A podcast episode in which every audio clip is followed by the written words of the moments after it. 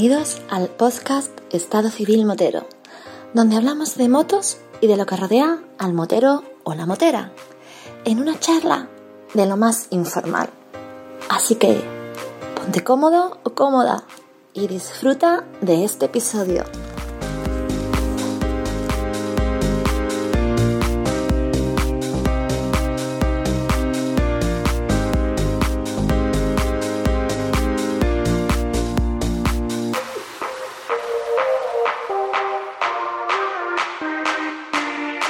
¿Qué pasa, chaval? Hombre, señor Vampi, por fin, por fin una visita nueva. Qué alegría de verte. Pues yo no me alegro de verte, Antonio. Pues yo estoy un poquito escardado contigo porque apareces por fotos que yo no sabía ni siquiera que había evento y tú te vas por ahí, no dices nada, no me llamas, no me escribes, no me hablas, etcétera, etcétera.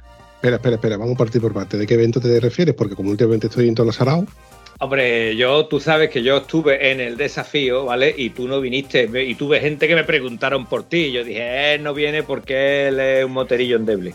Pero después me devolviste la foto que yo te vi con una chavala a la que le tenemos mucho cariño, ¿de acuerdo? Y digo, bueno, ¿qué pasa, tío? Ahora me devuelve esto. Yo te he avisado que iba a ir al desafío, pero tú no me has avisado al evento que habías ido. Y estaba allí con la gran María Pichu.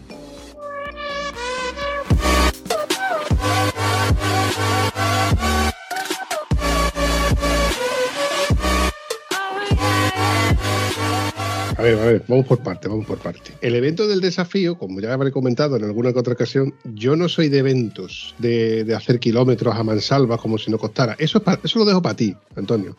Tú vas en representación de ECM, del podcast de Estado Civil Motero, y tú llevas ahí tu camiseta con orgullo y satisfacción, como quien dice, por no decir orgullo gay. ¡Ay, que me quedo muerta! con, Ramón, estúpido, Ya te digo de que ese tipo de eventos a mí me estresan. Eso de estar pendiente. Ojo, a mí me encanta hacer una ruta larga, dos días, vale. Si están mis posibilidades, lo hago. Pero ese tipo de eventos mm, está en otro nivel. Eh, la Iron Bat, como hace uno de mis amigos Julio Álamo, la Challenger, la Rider, el desafío, todo ese tipo de, cosas, tío, ojo, me mola, me mola, pero que yo no iría y no voy a ir. Partiendo de esa base, eh, cuando tú me mandas la fotito en la que sales tú con el Tori Caminos y Maripichu, la verdad es que lo primero que yo pensé es que me pegaste tú una puñalada mutrapera y me quedé con las ganas de haber ido. Porque evidentemente tú te llevaste aquí a dos, a dos, no uno, sino, no uno y dos, sino dos de los contertulios que han pasado por el podcast de Estado Civil Motero. Y los ya los conociste en persona antes que yo. Ojo. Es cierto y verdad, pero querido Boterillo Endeble, eh, ¿cómo te atreves a decir que yo, ese evento, eso estás. Coño, pruébalo. Si la gente se engancha a eso. ¿Sabes cuánta gente había en el desafío? Ni idea llama a Gonzalo que te lo diga. Llama a Gonzalo que te cuente cuánta gente había en el desafío. Si te digo que había colas para comer, había colas para mear, había colas para tomar café, había colas para echar gasolina, había colas para todo.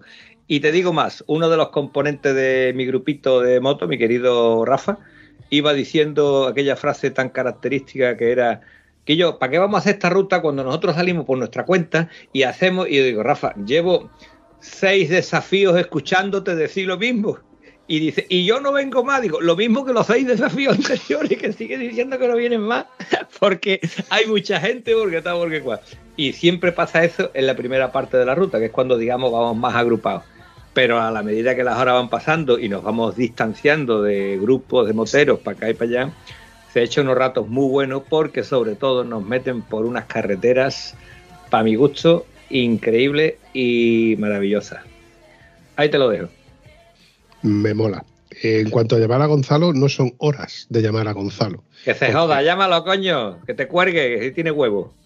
Dile que va de parte mía, verá cómo te coge el teléfono. No, si digo que va de parte, que vengo de parte tuya, fijo que me cuelga. Pero espérate, intentar.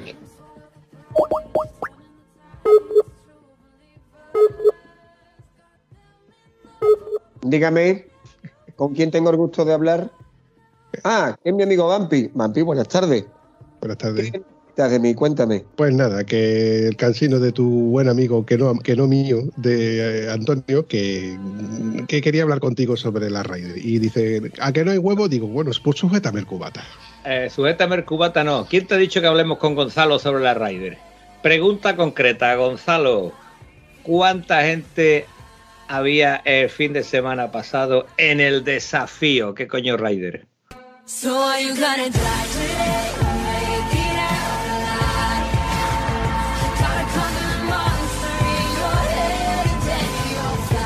Pero, vamos a ver, yo con el día que llevo, con la tarde que he tenido de trabajo, la de problemas que se me han cruzado por delante, y a ti no se te ocurre otra cosa que llamarme con el cancino, gente para grabar con él, no sé, Kim Jong-un, por ejemplo, ¿vale? Que seguro que tiene una conversación bastante más agradable, aunque sea de misiles intercontinentales. No, con el cancino. Ea, lo que me hacía falta a mí para rematar Marte. Tienes razón, de Gonzalo, tienes razón. Lo siento, macho. Es que este que es muy cansino y me ha dicho que no hay huevo de llamar a Gonzalo para hablar de, de, la, de la qué, de la Challenger. El coño de tu prima. Yo también te quiero. La o la de medio. Desafío, céntrate, Vampi. Desafío. Mira, ¿has visto lo que tengo puesto aquí en el cuello, lo que pone? ¿Eh? ¿Qué pone aquí? que, te voy a coger por el pescuezo. El pescuezo no eres tú capaz de acercarte a mí. Soy más rápido, chaval. últimamente mi moto tiene ya una edad que yo no sé lo que va a pasar con ella, pero bueno, igual me coge. Un desafío es estar en la misma habitación que el cansino y no estrangularlo. Eso sí que es un desafío. ¿Tú sabes lo que el esfuerzo tan inhumano que tengo que realizar para no tirarme al pescuezo? Me hago una ligera idea. Si el micrófono tuviera por donde meter la mano, te iba entera. En tu defensa te diré una cosa, Gonzalo. Tú lo escuchas de vez en cuando, tú lo aguantas de vez en cuando, pero al que le toca aguantarlo realmente, soy yo. Editándolo me vengo a referir aguantándolo yo. Ojo, y menos mal que José Lu eh, se lleva la mayor parte de, de la aguantadera que tiene que aguantar al cansino. Escúchame, yo creo que ya que estamos aquí deberíamos de hacer una colecta para ponerle una estatua a José Luis en la Plaza del Pueblo, ¿vale? Y pedir, pedir urgentemente su beatificación. Más santo que este chiquillo no hay nadie. Porque es verdad, nosotros lo vemos de ratito a ratito, de tarde en tarde. Pero José Luis es su escudero. Escúchame, hubo un evento donde fuimos a ver unos chicos zaragozanos, etcétera, allá al Quinto Pino. Y después del evento, pues hicimos un, episodio muy chulo, ¿no? Nada, y yo le dije, digo, Antonio, ve, que esta gente han puesto dinero, han hecho una colecta, han hecho un fondo, una vaquita para que te lleve a ti durante un fin de semana fuera porque eres muy cansino, Antonio. y se pensaba que era de coña. Hay, un detalle que hay que decir, ¿vale? Que, si bien es verdad que José Luis se merece el monumento, es por otras razones, ¿vale? El problema de José Lu como el de Rafaelito Rubén es que tiene el mismo desorden mental que yo. Y como tal, están deseando de decir que yo, que hay una Challenger, vamos, que hay lo otro, vamos. Y cuando no hay Challenger o no hay ruta o no hay lo que sea, ya estamos planteando de decir, escucha, una vueltecita por Cantabria que está ahí al lado de casa. Y vamos en moto sin autopista. Con la venia, señor juez. El problema que tienen Rafa Rubén y José Lu es que tienen tu teléfono, tienen tu número de teléfono, te, tienen la agenda y todavía no te han borrado, no te han bloqueado. Ese es el problema que tienen ellos dos. Yo, yo es que hace mucho tiempo que lo dejé por imposible. Digo, bueno, esto es, como decía Ortega y Gasset, el filósofo, acerca de. ¿Los, los dos? ¿Los dos? Sí, los dos, Ortega y Gasset. decía que hay un problema aquí en España que hay que conllevar. ¿Vale? La solución tiene poca. Puesto es lo mismo. Lo de Antonio ya no tiene solución, hay que conllevarlo. Unos días está muy bien con él, unos días te ríes, jiji, jaja, para arriba, para abajo, y otros días, como lo trinque, lo mato. Lo hago hamburguesa por mi madre.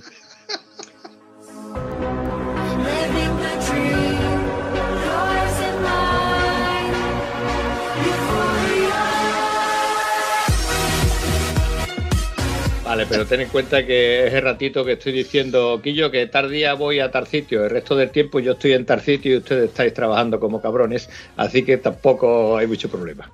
Soluciones. pero tú sabes lo bueno que es eso, no estar en el mismo sitio. me lo puedo imaginar.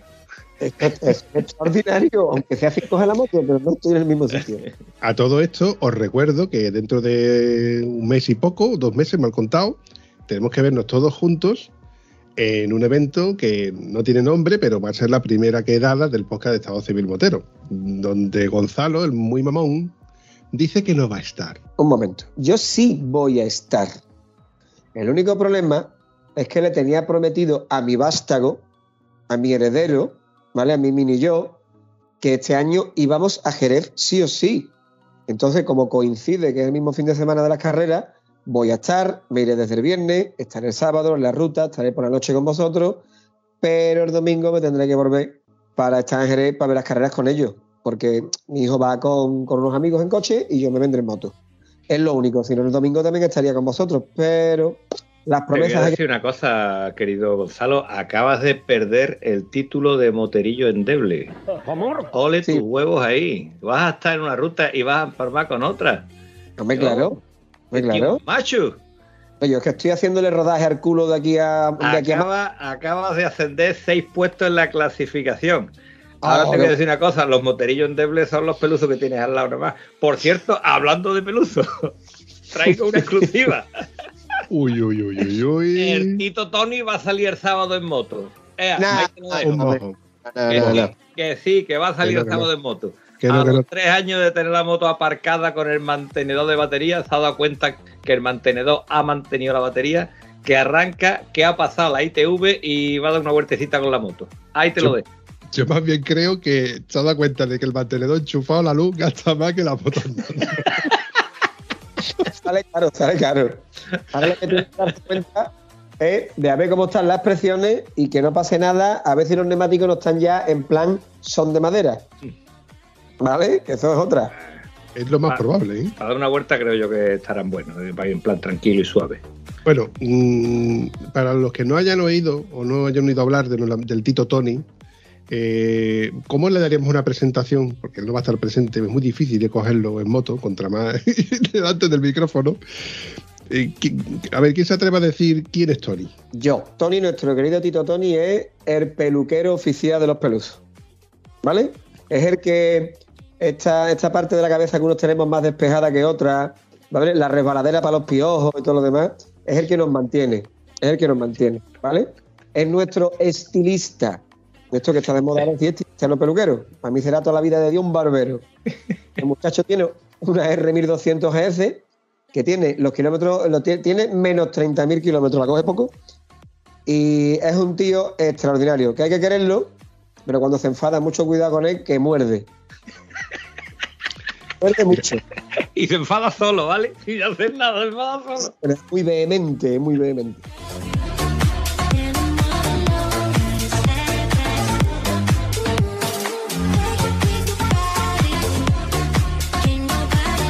Cuando habéis dicho cuando se enfada hay que temerlo, joder, macho. Eh, he recordado cuando se ha hablado de política y el tío eh, eh, saca ese tema que le digo yo, joder, macho, Tony. ¿De verdad no podemos hablar de otra cosita, machote? Para una vez que nos reunimos los peluzos. Motero- en Estado Civil Motero no se habla de política. Y en charla con los peluzos vamos a la política porque no nos vamos a ninguna parte. Pero habéis dicho quién es Tony, pero no sabéis de dónde viene el título de Tito. ¿Eh? Eso ya lo explicas tú. Pues te voy a contar, las primeras rutas que yo he hecho en moto las hacía con Tony. Yo tenía la GS 650 y él tenía su pedazo de GS 1200. Entonces empezamos a hacer rutas por aquí, por Huerva, alguna ruta un poquito más para allá, un poquito más para acá. Y el Tony cogía la fecha de Semana Santa y tirábamos para Galicia, tirábamos para Picos de Europa, tirábamos, en fin, hemos hecho unas cuantas rutas muy, muy divertidas, muy bonitas. Yo cambié la GS 650, que la compré con, creo que eran 40.000 kilómetros, la vendí con 70 y pico mil, y después me compré mi maravillosa GS 800, que se la compré a nuestro querido Jesús Mari, como los oyentes del podcast ya lo saben, lo hemos nombrado, con 38.000 kilometritos. Y todas esas salidas primeras yo las hacía con Tony y nos íbamos al norte. Entonces, un Tito de mi niña que está casado con otro Tito, ¿vale? Pues nada, eh, cuando yo hablaba de los viajes a Galicia, los viajes a Asturias, los viajes a Cantabria, con Tony me decía, pero ¿has ido solo o con el Tito Tony? Y a partir de entonces el Tito Tony con Rin Tin ¿vale? Se quedó adjudicado para mi compañero de fatiga Tony. Como después no ha salido más, pues le hemos dejado el Tito Tony, que ese título se le ha quedado el solo. No hay ningún compañero de salidas moteras que le haya puesto el título de Tito. Así que ahí tenéis el Tito, es una palabra mágica para decir que tu amante va contigo sin levantar sospechas. Seré tu amante bandido, bandido. Corazón, corazón malherido. Qué partida de cabrones soy. Claro, y después de retozar contigo abiertamente, como dos gorrinos en un chico, te hace un bordeado. Te voy a decir una cosa, lo de Gorrino va genial, porque los primeros viajes que hacía yo con el Tito cuando estaba tan opulento como está ahora mismo, dicho sea de paso, cuando esa criatura se acostaba y cogía el sueño, yo dejaba de soñar. Eso era una locomotora y decía, Tony, por Dios, dice, ¿qué quiere? Yo estoy soñando que soy una moto y la madre que te parió. Menos mal que a eso de las 6, 7 de la mañana el tío abría el ojo, dejaba de dormir y esa hora es la que yo de verdad podía dormir profundamente hasta las 8, 8 y pico que nos levantábamos. Casualmente, y esto lo digo para los oyentes que le sobren algunos kilitos, cuando bajó 10 o 12 kilos, ya el tío dejó de roncar, ya no se escuchaba el murmullo de la morsa, mofeta, eh, asno, llámelo lo que quiera, como ronroneaba aquella moto a tantas revoluciones por minuto durante todas las horas de sueño que debería estar durmiendo. Os voy a contar una cosa que a lo mejor no sabéis. ¿Sabéis que yo conocí antes a la moto de Tony que al Tito Tony? Eso no lo sabíamos nosotros. Resulta que la moto de Tony antes fue del Gran Quique, que Correcto. creo que regentaba un hotel o no sé qué historia por ahí por matar las cañas. Ujú. Y coincidió de que una de esas veces que yo fui a ver al, al- nuestro gran amigo Irra, Israel Ajá. Sorrentino, fui a verlo allí en su restaurante y él pasó y vio la moto mía. Y vio la moto mía y se acercó para averiguar de quién era esa moto. Porque Israel ya no tenía la F800 amarilla, ya tenía su R1200. Entonces a él le, le sonó raro ver esa F800 amarilla en, en el barrio. It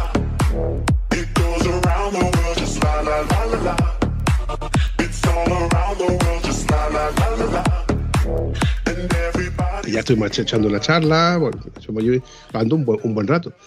Y claro, me quedé con la historia de esa R1200 GS amarilla, Ujú. que quiero recordar que era a partir del 2008, puede ser, la suya, era el modelo penúltimo, que era- no sé si es igual o creo que es igual que la del, que la del Piti y que la de Ajá. precisamente Lirra. Es anterior al del Piti. El motor puede que sea el mismo, pero el modelo es un poco anterior. Entonces la de 95 caballos, porque la del Piti y la de Lirra son las de 105 caballos, que es el modelo de 2008. Ya no estoy seguro. Yo diría que la de 105. Sí. Ni para ti la ni de para 105 también. Habrá que preguntárselo. Pero bueno, lo importante es que Tony va a salir por fin el próximo sábado, aunque sea un cafelito al cruce. yo no me pondría detrás, porque sería un espectáculo verlo. A ver, que conste que voy a ser cruel, pero verlo volver a coger curvas, volver a esa sensación, volver a otra vez al aprendizaje de cómo entra esta moto en curva, eh, pu- puede pasar dos cosas. Lo primero es que lo flipe y se vuelva a enganchar al carro de salir en ruta y no parar de- de hacer kilómetros con el cansino, o decir, macho, yo ya estoy viejo para esto. Viejo no se está nunca, ¿eh? Viejo no se está nunca. A ver, puede que tenga que pasar por un periodo de mm, aprendizaje otra vez de nuevo y que empezará cogiendo las curvas en ángulo recto, porque es normal. Llega y giras hermanilla, ¡eh, ya está cogida, como hacía mm, Erdogan. Pero que mm, tú tienes memoria y esa memoria te dice que yo me acuerdo que yo cuando me montaba en la moto trazaba de tal manera. Entonces al final cuando lleves los primeros kilómetros, pasados los primeros recelos, y el primer sustito, de pronto empezarás a ir en la moto de forma normal, como ibas antes. No irás tan rápido, tendrás unas sensaciones un poco distintas, tendrás que ir acostumbrándote a ciertas cosas, pero cuando lleves 15-20 minutos en la moto, empiezas a acordarte de cómo se llevaba aquello. Así que yo creo que no, que no tendrá problemas. Otra cosa es cuando llegue la venta y empiece a meterse con el cancino y decirle por qué no me has esperado, mamón, esto, lo otro. Eso ya es otro canto. Es que estoy cayendo en la cuenta de lo que tú has dicho de los neumáticos, pero los neumáticos, el casco ya habrá caducado, el intercomunicador ya no tendrá ni batería ni habrá que configurarlo. El intercomunicador va a manivela. Va a manivela. La verdad que las salidas que hemos hecho con Tony no, tenía, no teníamos ningún intercomunicador. ¿De acuerdo? La última salida que hicimos fue a la ruta de los faros, que fue una pasada de rutas por toda la cornisa cantábrica, y ahí íbamos todavía sin intercomunicador. Entonces, a raíz de por los intercomunicadores, bueno, hemos disfrutado bastante más eh, a nivel particular de diversión y de charla de cosas, y sobre todo una cosa muy importante, que es a nivel de seguridad, que el que va adelante va diciendo, escúchame, no adelante que llevas para allá 200 coches, aunque tú creas que tienes visibilidad, no adelante porque ahí hay tráfico. O viceversa, que yo, ahora no hay tráfico ninguno, puedes adelantar tranquilamente, o ten cuidado con las piedras que están, vamos, en fin, ten cuidado que la carretera está recién pintada, no te vaya a encandilar y pierdas la visión, que también es una cosa que puede pasar por las carreteras de este país nuestro maravilloso.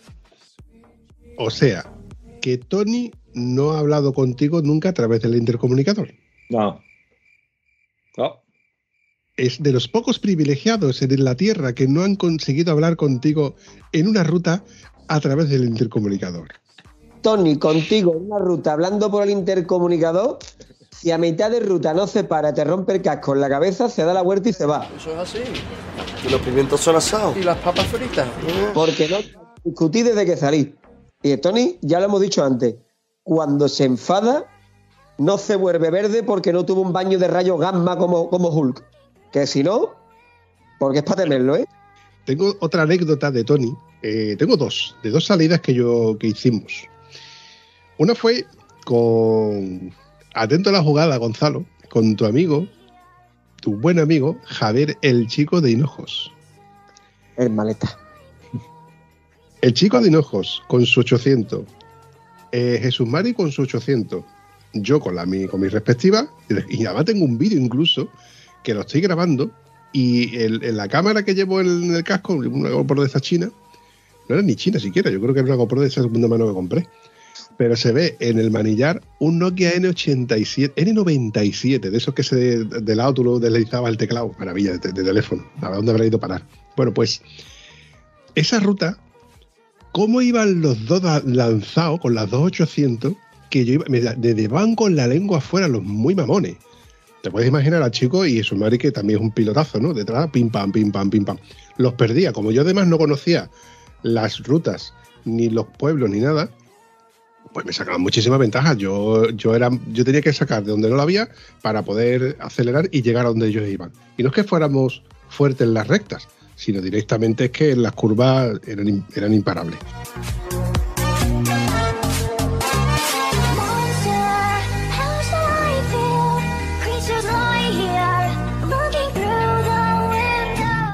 Bueno, para Antonio hubo que esperarlo.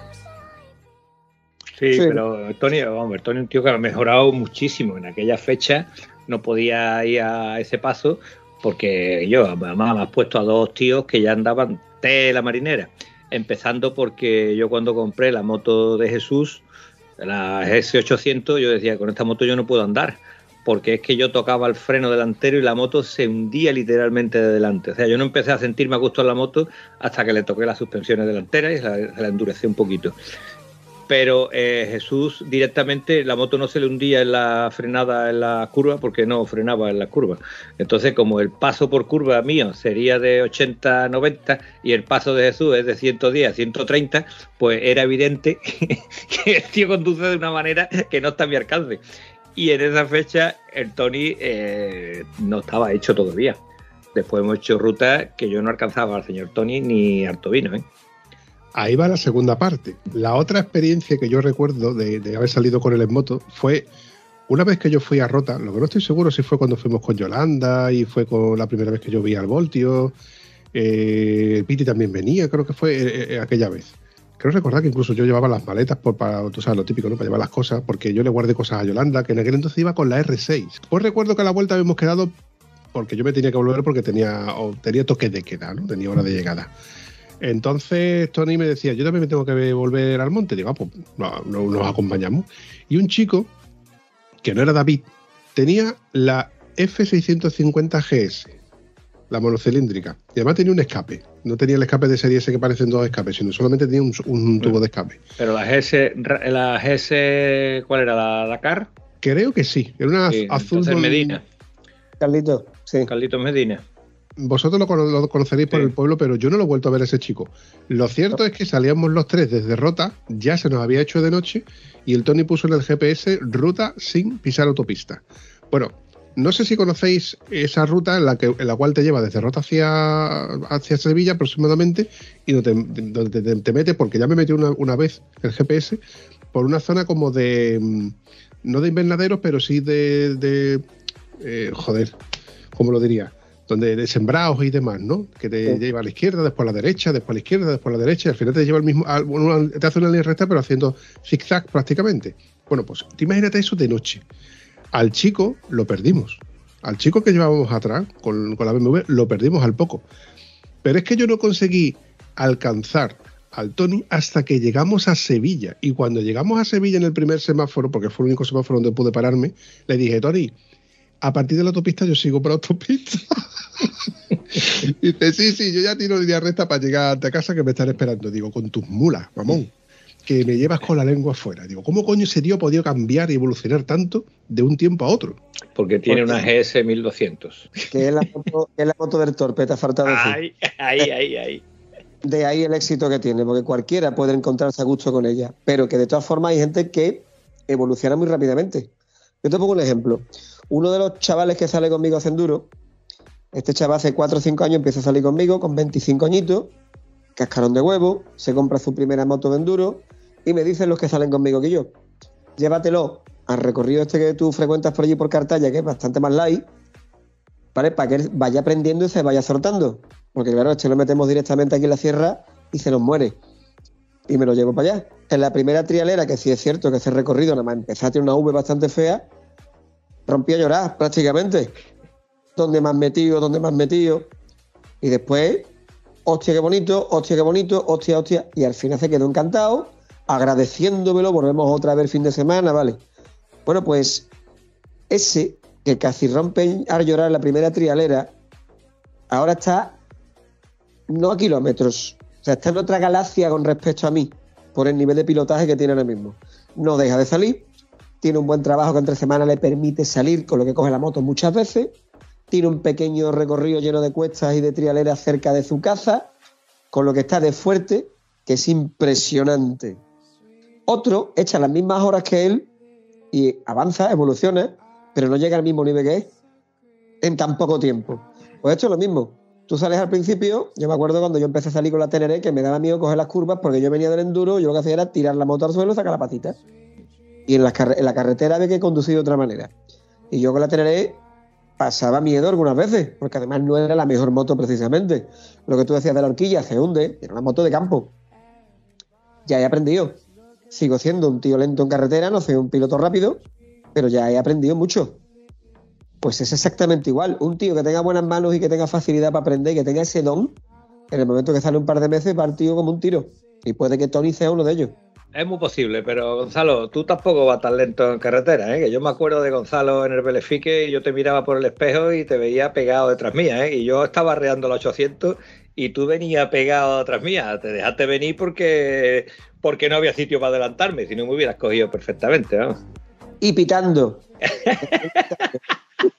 Y yo decía, pita, pita, pita, pita, que te búscate el sitio para adelantar, cabrón.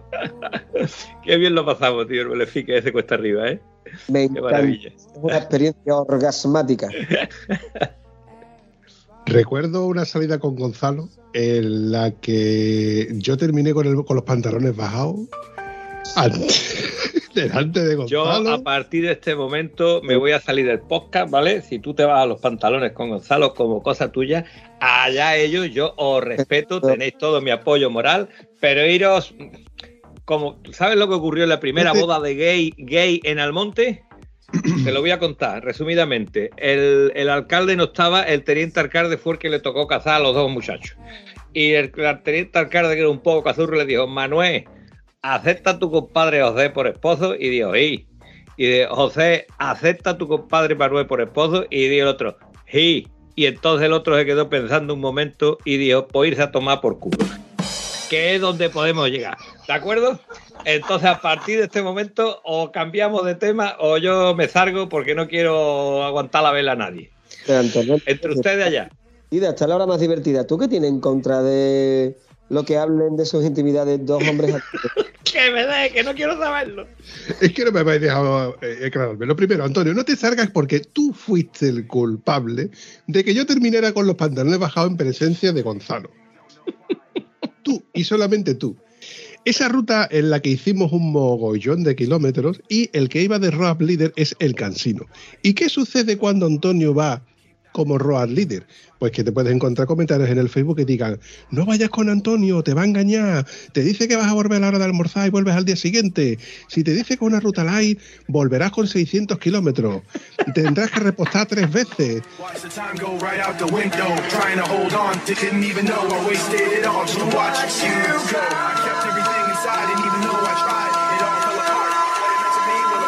Te rías que es verdad, mamón. ¿Eh? Si Antonio te ofrece caramelo, no los coja, que quiere otra cosa. A ¿Eh? los hechos me remito. No es la primera ni la última vez que has hecho este tipo de jugadas. De llevarnos por unas carreteras guapísimas y terminar haciendo trail. Vamos a ver, ¿tú para qué te has comprado una trail, cojones? ¿Para lavarla o para salir con ella? Es que llevo maleta, es que va cogiendo baches. Hostia, pues darle gas, coge por donde cojo yo. Yo voy esquivando los baches que puedo y los que no los cojo por en medio. Para eso llevo una trail, para eso me he gastado una pasta en suspensiones. ¿Sos tieso? ¿Que eres un tieso? ¿Qué quieres tú aguantar una moto que no te sostiene?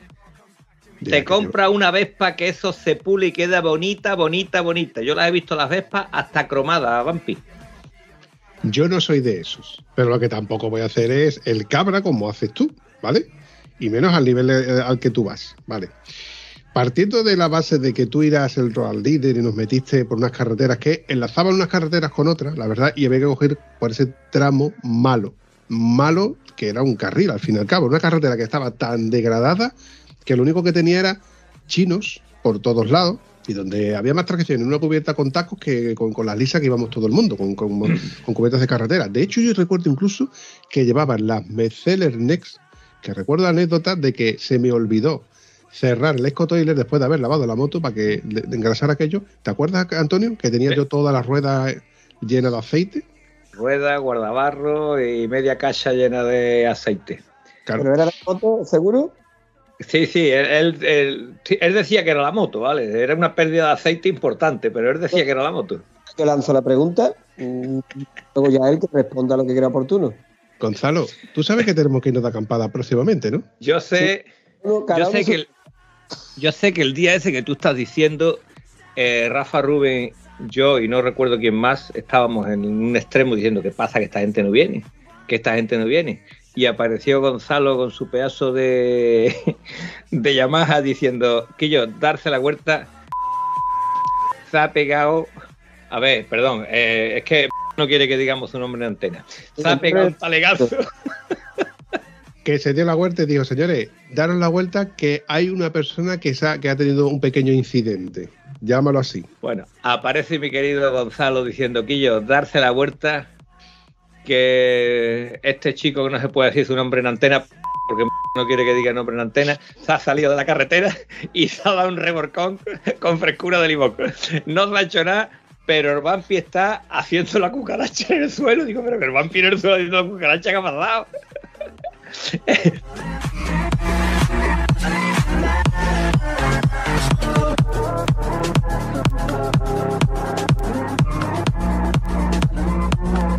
Pero el vampi se ha caído y dice, no, no, pero estaba ahí en el suelo pataleando. Digo, pero ¿qué me estás contando?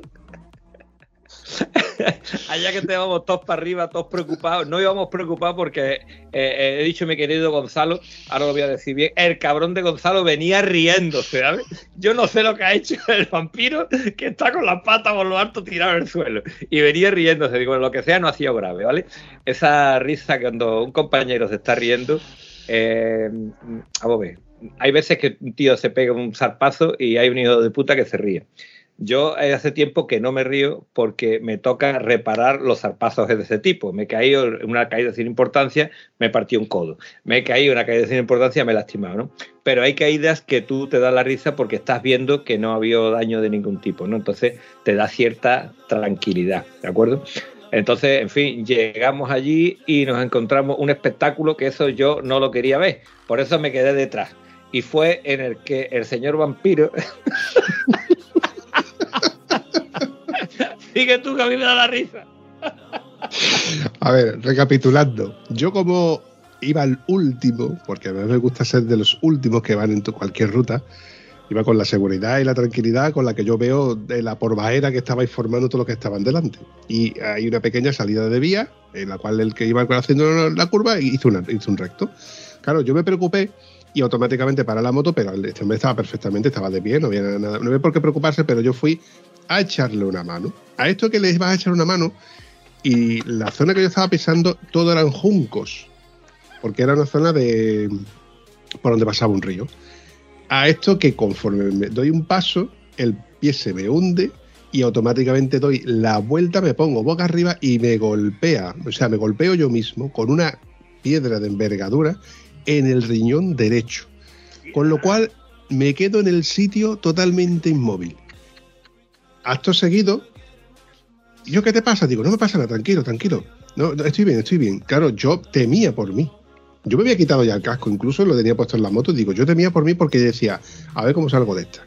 Porque en principio el golpe me dolió y yo sentí de que, de que podía tener repercusión. Pero bueno, acto seguido veo que llega Gonzalo y pregunta, vampiro, vampiro, ¿qué te pasa? ¿Qué te pasa? Y va a ponerme la, va- me, me- me ofrece su mano para levantarme y digo, ni se te ocurra, Gonzalo, estoy bien, no se te ocurra moverme.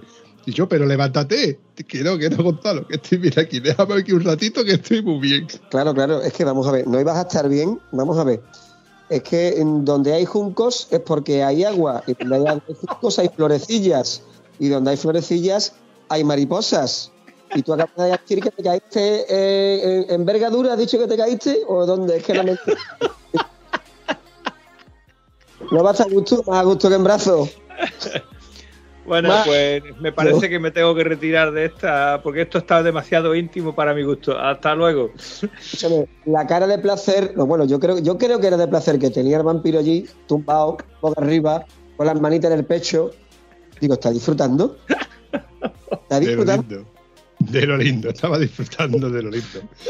Cuando conseguí reincorporarme y dije, hostia, esto tiene que doler tela. Y me bajo el pantalón para ver, porque claro, me llevaba la faja, te me quitas la faja, te bajas el pantalón y te digo, Gonzalo, mira a ver si se me ve algo por aquí. La madre que te Te lo juro, no le di un bocado en el cuello mientras le hacía una ropa porque había, porque había, era horario infantil y había mucha gente por ahí. No lo hago mío, lo hago mío para mí solo. Para siempre.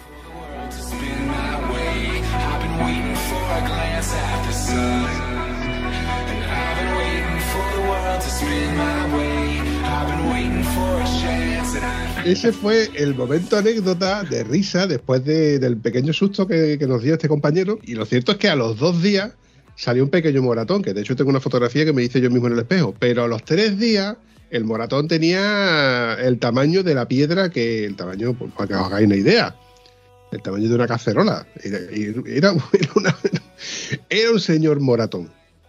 Además, tenía la forma de Nueva Zelanda. Por eso estaba en el otro hemisferio. Ah, pero ¿te acuerdas y todo? Hombre, claro, como no me fijé yo bien, ladrón.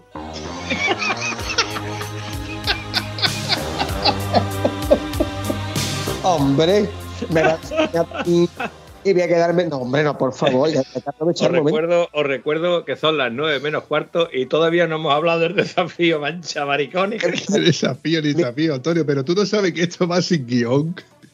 Ya estamos, ya estamos, pero es que yo, como, vamos, yo, yo, yo solo no, yo era uno, ¿vale? Pero en el desafío nos hemos juntado, creo que éramos mil setenta y pico personas, Señor, por ahí andaba. ¿de acuerdo? Y eh, te digo, la primera salida, nosotros salimos a las 8 de la mañana y yo decía que yo aquí hay mucha gente, tío, esto aquí es demasiada gente, demasiado movimiento. Hay un dato muy importante que hay que sumar a lo que tú me estás contando, Antonio. Tú me has dicho que eran mil y pico de personas, pero ¿cómo hay que inscribirse en el desafío? Vamos, te mandan un correo, ¿vale? Y te dice tal fecha, tal fecha, te puedes escribir los veteranos. La gente que ya tenga experiencia, o sea, que, que ya han hecho varios desafíos, tiene una fecha para escribirte. Y una vez que se ha cubierto el cupo de veteranos, se abre un cupo para la gente que pueda ir, o sea, la gente que no ha ido nunca al desafío, que normalmente el cupo son unas 200 personas. Ocasionalmente ha habido amigos míos que han venido de Madrid al desafío con fecha fuera de plazo porque han cogido, fecha, eh, han cogido el sitio de personas que no han podido venir por la razón que sea. ¿De acuerdo? Entonces, eh, estoy fuera de plazo, pero mm, te apunta y si hay un tío que salga por la razón que sea, pues tú entras. ¿De acuerdo? O sea que prácticamente es por una invitación para, para que nos vayamos entendiendo. A ver, pero yo, si mal no me equivoco, como este, este evento es el evento de Juan Peña, el Picha, si mal no recuerdo, este evento él lo organizaba que la inscripción empezaba el 25 de diciembre. A las 12 de la noche del 25 de diciembre era cuando te podías inscribir. Correcto. Vamos, que hay que estar muy espabilado y dejar la cena de Navidad de lado para tú inscribirte al minuto. Yo ese problema no lo tuve porque yo estaba confinado con COVID. Era lo único que tenía que hacer. Estaba encerrado en una habitación, sí, sí, con mi platito de gamba, mi poquito de ensaladilla, mi carne mechada, mi queso, mi cervecita y todas esas cosas. Yo me gusto. encerrado, sentado en la silla que me voy a llevar viaje man, que le he hecho el rodaje en los días de confinamiento. Y viendo la hora, digo, "Ah, pues venga, pues ya que estamos aquí, ya que no voy a ver la tele porque me aburro con lo que ponen, voy a hacer la inscripción. Y me tocó un pedazo de número. Me tocó el 111. Hostia. A ver que llegaba algún sitio hacia allá, decía, toma, este es mi número, un peine. Muy bueno, muy bueno. Tú tenías el 111 y, y prácticamente volaron la- las 110 primeras, ¿no? Fue, y a mí no me costó trabajo ninguno inscribirme, no tuve apenas que esperar, porque muchas veces cuando llegas a escribirte, está la página colapsada, eh, tienes que esperar porque hay tanta gente intentando lo que es imposible, y yo no, yo, oye, creo que ha sido la vez que más rápido me he inscrito en ningún desafío, y me ha pasado lo mismo con la ruta suroeste, que me he inscrito del tirón, que me hago un dorsal bajo. El último año que hicimos el desafío me tocó el 621, que creo además que lo repetí en una edición anterior. Y esta vez ha sido llegar y besar el santo prácticamente. Muy rápido, sin problema. Que por cierto, antes de que se me olvide, este año hay dos desafíos. Uno, el que se ha celebrado ya, que era el que correspondía a 2021. Y ahora, en breves fechas, que ya se ha anunciado, en abril tenemos el de 2022. A este no voy a poder ir, este va a tener que ir al cancino. Pero bueno, Yo intentaré haré todo lo posible por ir. Te recuerdo, Cansino, que en abril también tienes otro evento. Eh, En abril, ¿cuál es? ¿Cuál es el que tengo en abril? Vamos a ver, yo tengo que mirar el calendario porque yo tengo un calendario muy apretado y después me, me piso con los eventos. Lo que pasa que, como decía un amigo mío, a mí mi mujer me deja. ¿eh? A ver si te va a aparecer al último contertulio que he intentado enlazar para el, el evento que no ha podido existir, pero como no puede existir, pues ya se lo digo, porque es una sorpresa.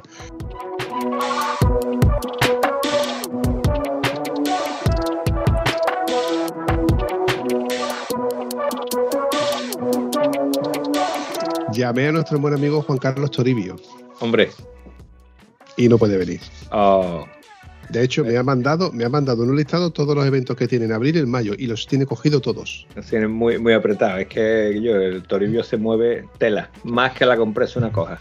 además se mueve una buena moto el muchacho, tiene buen gusto para las motos. ¿sí? Ahora vas a tu casa. Buena moto y por muy buenos motivos, muy buen- por muy buenas razones. Bueno, lo que quería deciros, en este desafío no he tenido yo el dato, pero en el desafío anterior, que ya hace tiempo, ¿verdad? De aquel antiguo desafío, había una pedazo de BMW LC con todas las tonterías estas que llevan las motos. Creo que llevan hasta eh, el Evaluna de casco con mando a distancia. Y eh, tiene una aplicación que te dice las curvas que has cogido a la derecha y las curvas que has cogido a la izquierda. Y me parece que el tío que no terminó de hacer el desafío porque ya salió de noche y ya dejó de coger curvas y no cogió la ruta más corta al hotel, eh, le marcaba 5.400 no sé cuántas curvas. Es decir, inclinaciones a, una- a un lado o a otro. Entonces, mm, no se cuentan, pero las carreteritas que nos meten es una gozada, tío. De verdad, de verdad que es una gozada. De hecho, cuando mi querido Rubens dice, no vengo más a un desafío, y, antes del año cumplido ya no se acuerda de nada, lo dice por eso, porque claro, cuando nosotros hacemos una ruta, tú puedes hacer la ruta con el Google o preguntándole a amigos, o vamos a esta zona o vamos a la otra, y seguramente vamos a conocer cosas muy chulas. Pero claro, eh, si a un tío de una zona le dice dónde vamos a hacer una ruta para meter esto, pues el tío te va a decir de su zona cuáles son las. Porque el tío se conoce toda su zona. Es lógico que tú, nosotros aquí nos conozcamos las zonas de aquí, pero no es lógico que tú te conozcas de las zonas de Cádiz, cuáles son las más guay, las zonas de, de Málaga, las zonas de Granada. las- entonces ahí te pierdes.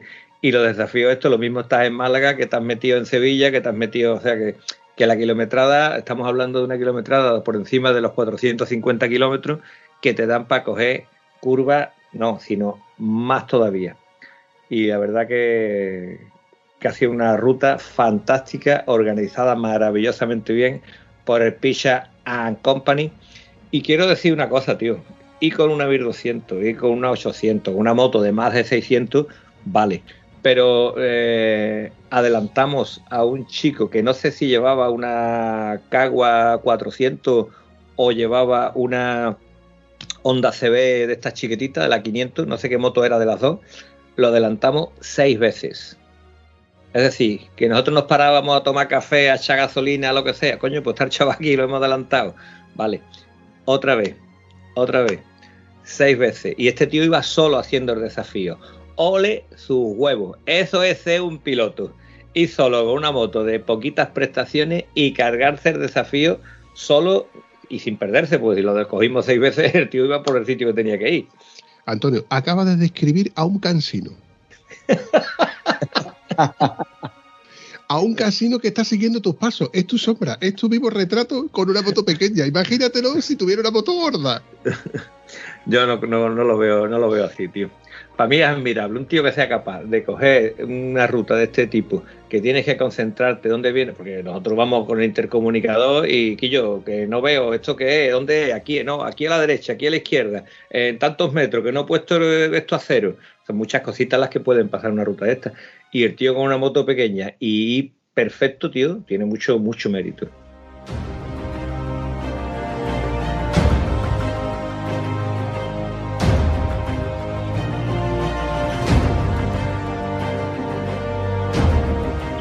Sí, y además tenemos que tener en cuenta este desafío de este año, carreteras extraordinarias, asfaltos prácticamente perfectos en el 90% de recorrido, carreteras preciosas, pasas por pueblos que no conoces, otros que ya has conocido pero que te gusta repetir, como la cuando vas subiendo por Fuengirola, Mijas hacia arriba, buscando la Sierra de las Nieves, pero lo único, lo único no, lo quizás más complicado de todos los días fue subir al Torcal de Antequera, porque conforme iba subiendo empezaba a caer la temperatura, pero a caer la temperatura bastante, que llegamos arriba con 8 grados, con una humedad brutal y de pronto entrabas en una nube. Tú veías los que bajaban, que habían subido ya antes que tú, con las luces warning puestas, con los faros de largo alcance puestos para hacer CB, todos muy despacio. Tú subías hacia adelante y el que tenías a 4 metros lo veías perfectamente, pero el que iba adelante no lo veías. Sea, el frío que empezaba a hacer y la niebla, que la, vis- la visibilidad era nula, llegar arriba al Torcal era complicado. Ahora tú llegabas, allí te hacían la prueba de habilidad, que era comerse una, especie de galleta rosquilla, que en el centro tenía la letra D de desafío, que tenías que comerte toda la galleta y dejar solo la letra. Una vez que lo habías hecho, te sellaban el pasaporte, si no, no te lo sellaban, porque era la prueba de habilidad. Y a volver. Pero es que hacía un frío de mil demonios. Yo me tuve que cambiar por los guantes de invierno. Y ahora vamos para abajo. Y ahora vamos despacito, porque hay zonas subiendo al Torcal que las dos motos pasan y de una a otra tienes una separación de menos de medio metro. Uno comete un errorcito, se despista y le das un empujón al que va subiendo. ¿Vale? Eh, la bajada, la subida fue mala de narices. Ya la bajada no fue tanto. Además, tuvimos la suerte de que ya bajando del Torcal se fue, se disipó, empezó a hacer bueno de nuevo. Mm. Pero la subida al Torcal fue muy complicada, ¿eh? Era muy bonita la subida al Torcal y la, bon- la- belleza de esa ruta, yo he hecho esa ruta eh, en días de sol y es espectacular. El Torcal es algo que aconsejo a todo el mundo que vaya a visitarlo. Las vistas desde el Torcal, hay unos miradores allí que son maravillosos, pero para mí la prueba de habilidad es subir en medio de un banco de niebla con una visibilidad de escasamente 4 metros. O sea, que el que tenía luces, eh, aparte de las intermitentes, tenía todas las luces encendidas porque tú estabas diciendo, Dios mío, que me vean, porque yo no veo el piloto de la moto, que sé que hay una moto delante mía, pero es que no la veo. Yo sé que esa moto está ahí porque no se ha podido ir para adelante, porque no puede correr igual que yo. Y cuando te acercaba, te digo, a cuatro metros, hostia, pues parece que tiene el piloto ahí, parece que está ahí la moto esa. Entonces, ese campo de visibilidad tan cerrado, menos mal que, eh, te digo, fue subir, llegamos ahí, sellamos, bajábamos y automáticamente el banco de niebla desapareció. Incluso en la siguiente parada tuve que volver a soltar los guantes de invierno y cogerlos de verano porque hacía veintipico grados abajo, ¿eh? que no era una época mala en absoluto. Luego, eh, a lo que tú decías antes, Vampi, de a mí estos eventos me estresan y todo lo demás. Es cierto que cuando es una prueba que tienes, no tienes unas horas para realizarla, evidentemente, tienes- pero sabes que tienes que pasar por unos puntos de control, tienes que llenar un pasaporte, no sabes dónde están los puntos ni a qué distancia están, tienes que ir organizándote. Pero este quizás sea el desafío que menos me ha estresado, porque lo hemos terminado bien, en tiempo, que hemos llegado de día al hotel a una hora estupenda y con todos los puntos sellados, y además muy contento, porque es que cuando ves que te ponen el último sello, te pones de gordo que no cabes en la ropa de la moto. ¿Vale? Pero sí recuerdo el que se hizo en Portugal, entre Huelva y Portugal, que de aquel nos vinimos sin poder terminarlo porque es que era imposible o- eh, orientarte por los pueblecitos pequeños de Portugal, era dificilísimo, porque todas las carreteras eran iguales, todos los pueblos eran iguales, eh, no tenías una referencia para poder organizarte y nos vinimos, nos vinimos para el hotel sin terminar muchos puntos de sellado porque es posible. Y además, no hicimos muchos kilómetros. No era un recorrido tampoco largo, pero como era tan complicado llegar a organizarte, llegamos de noche al hotel y nos vinimos, yo creo que me faltaron tres puntos por lo menos sellados. Este, sin embargo, no me ha estresado tanto, no he ido tan agobiado y tan apretado como otro, por lo tanto he disfrutado lo más grande. Yo disfruté ese desafío porque eh, metimos muchas zonas trail.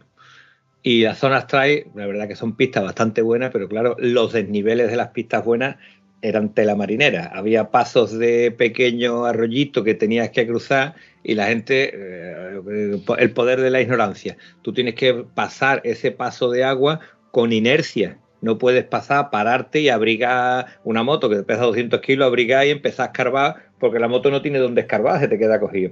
¿Vale? Ahora, había tramos que yo disfruté como un cosaco porque era una pista ascendente haciendo zigzag como Dios manda, con una cuesta de ir en segunda, porque en tercera ya la moto se venía abajo, y ir casi en paralelo con un chaval que no conozco de nada, que no, no, no he vuelto a coincidir con él, con un pedazo de GS 1200 íbamos los dos como si lleváramos motos de cross por un circuito haciendo un pique entre compis y nos mirábamos y decía yo, no vamos a tocarnos, ¿vale? no vamos a tocarnos, pero dale caña ahí que estamos disfrutando como un oso. Eh, uno abriéndose la curva, otro cerrando para cedernos el espacio, para respetarnos y las subidas ahí, la verdad que disfruté como un, como un enano. Lo que sí es verdad, lo que tú estás diciendo, que claro, cuando tú empiezas a meter en un desafío tramos de off y tienes que completar una kilometrada, pues se te acaba el día y no has terminado todos los puntos de sellado que tenías que terminar. A nosotros nos pasa lo mismo, pero yo creía que era por habernos metido en off. Y tú me estás diciendo que ni off ni leche, sino que era demasiado enrevesado para terminarlo correctamente. Es muy posible. Era muy complicado. Y he vuelto a pasar por aquellas carreteras. Mm. Si no recuerdo mal, algunas de las pistas que cogimos a la huerta de Portugal, una que había entre árboles, no sé si eran álamos o qué tipo de árboles, esa ruta la cogimos. Y todos los pueblecitos que te caían a la derecha y a la izquierda, los tuvimos que recoger haciendo, los tuvimos que recorrer haciendo bucle. Lo complicado era salir del bucle y encontrar la pista correcta otra vez. Y como ahí no te organizas porque todo es igual, además había habido incendios meses antes, Mm. con lo que había zonas que estaban muy quemadas. O sea, el orientarte, aun con el libro de ruta, era complicadito. ¿Te refieres a la ruta a aquella en la que nuestro compañero decía, Guillo, Guillo, estamos en la Portugal profunda? Correcto. Portugal muy profunda. Esos pueblecitos pequeños que de uno a otro hay tres o cuatro kilómetros, tiene tres o cuatro casitas. Que me acuerdo, ¿Te acuerdas cuando nos paramos con Zorrillo, cuando íbamos en la ruta, que venía Javi también, y nos paramos en un pueblo y salieron dos o tres niños y la abuela, todos mirando con los ojos como platos saludando? Coño, mira, extraterrestres. Es que parecíamos extraterrestres, tío. Eso ya tú en España no lo ves. Allí aquellos pueblecitos perdidos de la, de la montaña lo ves todavía, ¿eh? Sí, sí, sí, esa era la sensación, tío. Oye, hablando de lo de Torcal, conforme Gonzalo me estaba contando el- la ruta aquella por el Torcal, yo, la sensación mía era revivir aquel momento, Antonio, en el que nosotros hemos dejado ese hotelito hostal que antiguamente era un sitio donde, donde guardaban a los presos, que empezamos a subir la montaña y se hizo de noche a las 3 de la tarde. Ojo, La, la venta, venta de alfarnate, es lo que tú decías. La ven- El coño tu prima, vampi. La, don Mario. La venta de, de Alfarnate es el sitio que era la cárcel de- del condado, llámalo como quiera, donde la- con los presos que llevaban a Madrid pues pernoctaban para seguir la ruta para arriba. Y ahí en ese momento vino una nube y se oscureció el día, ¿no era lo que me estabas contando, Vampi? Exactamente. Y Además la sensación era esa, que, que veníamos de la autopista a veintipico grados y conforme subíamos a, salimos de la autopista y nos, nos metimos en la montaña, se puso todo el día negro, era las 3 de la tarde, tío. Y bajó la temperatura a menos de 10 grados. De hecho, íbamos a las 3 de la tarde y el haz de luz de la moto lo veíamos en el suelo. o sea que oscureció la marinera.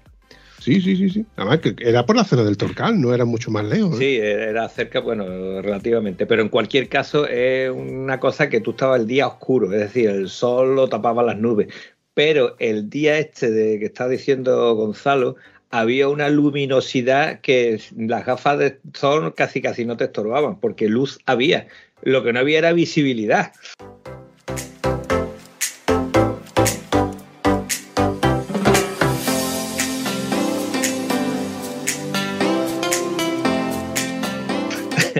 Hacer un banco de niebla no, era meterte en una nube. Que cuando dice la prueba de la habilidad es comerte la galleta, de un carajo, la prueba de habilidad llega aquí arriba sin, tocarte con nadie y que nadie te toque.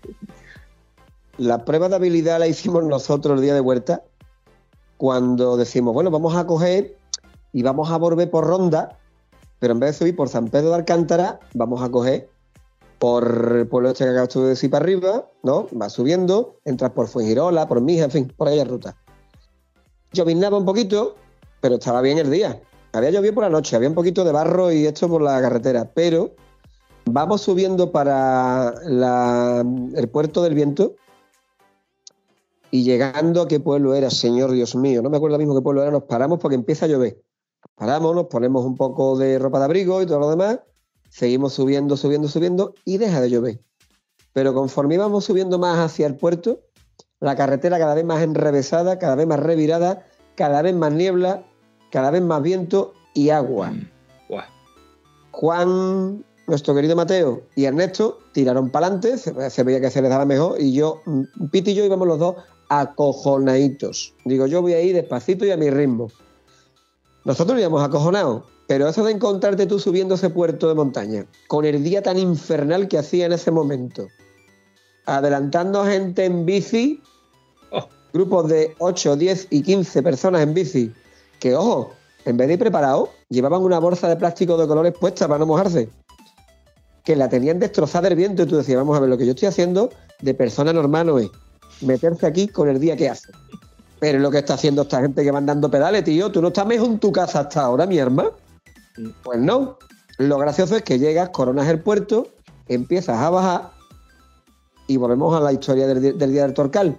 Empieza a cambiar el tiempo, que cuando estábamos a 5 kilómetros de ronda, te estorbaban los guantes, te estorbaba la braga del cuello, te estorbaba todo lo que llevabas puesto, porque de pronto era como haber cambiado de planeta. Mm. Te pasó de aquella situación, y ya te digo, subir el puerto fue acojonante a de pronto, alá. Es como lo de la película Ocho apellidos vascos, cuando vas en el autobús y llega al País Vasco y de pronto, ¡oh, los trenes, los relámpagos! Y dice, ¡coño, entra en Mordor! Más o menos igual, misma sensación, pero al contrario.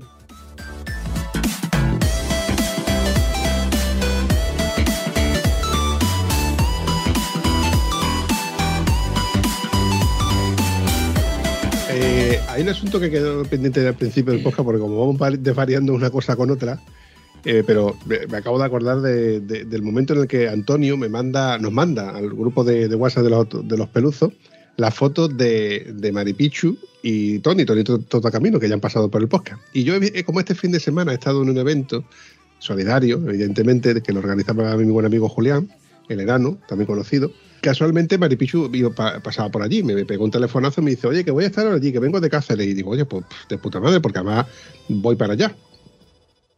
Claro, yo no podía dejar pasar el momento de hacerme una foto con María Pichu y evidentemente con sus tres niñas, que eran que abultaban más que tú, que Antonio y María Pichu con el, con el Tony. Y además mucho más chula, no, no podéis dejar de reconocerlo, ¿verdad? Me parece perfecto que te haga una foto con Maripucho, traidor, pero que me cable un puñal en la espalda cuando finges que vas a abrazarme y remuevas el puñal, eso es una mariconada de las malas tuyas. Que lo sepa, tanto trabajo te cuesta decir que yo, que el enano ha organizado esto y hay que ir para allá simplemente a colaborar, simplemente hacer acto de presencia, un algo y no decir voy a hacerme la foto en secreto, que no se entere nadie. Tienes razón, Antonio. Mm, en parte tienes razón, pero te voy a contar. Evidentemente yo ya tengo la agenda agendada para de aquí a dos semanas solo con los domingos. Solo con los domingos. Y el evento de, de- Julián, que no es el evento de Julián, era, era el, evento de, de una niña que se llama Leire, que tiene una enfermedad rara y estaban intentando de recaudar dinero con la venta de las hamburguesas que hacía Tano, que, que se había, había cedido montones de cajas de hamburguesas para, para el evento y él mismo se encargó en prepararlas, que de hecho tengo una foto chulísima que luego puede que os enseñe, y bueno, con la, y las bebidas, etcétera, para, bueno, había conciertos, este- etcétera, y todo eso lo organizó el enano. El enano para estas cosas es, un fenómeno, y es como yo le digo muchas veces, otra vez estás liado, tío, y me dice, otra vez estoy liado, vampi. Ya sabes, a mí esto me llama y la fibra sensible. Y como si algo tienen, hacen de gala los moteros, y es que somos solidarios, que hay un evento, hay una, hay una concentración ahí, que hay una- un evento o ha, ocurrido algo con un tema motero, ahí estamos sin que no nos cuesta ningún tipo de trabajo. Pues no, no me dio lugar a, a quedar con él para poder eh, crear un, un podcast al, al uso de, de- este, de este propio evento. Pero el momento que él me mandó los carteles, yo los fui publicando por las redes sociales, que de hecho en Facebook, si te, si te fijas, por ejemplo, todavía tiene que estar. En Instagram no, porque yo los fui poniendo los stories y tú sabes, los stories van desapareciendo, pero en Facebook yo sí sé que estaban publicados. De hecho, se publicó el concierto que fue este fin de semana y en la semana anterior hubo una ruta solidaria, también para recaudar dinero, no, sé, no, no recuerdo cómo sería la cosa, que a esa sí que no pude ir. Y a esta fui de vueltas de mi propia ruta. Yo salí de ruta en moto, que por cierto, Antonio, casualmente, me hizo una foto en Mina Confesionario. Y cuando Mira. voy a publicarla, Perdón, en Mina Concepción. no, ¿No? ¿Dónde? Mina Confesionario. ¿Y dónde está eso?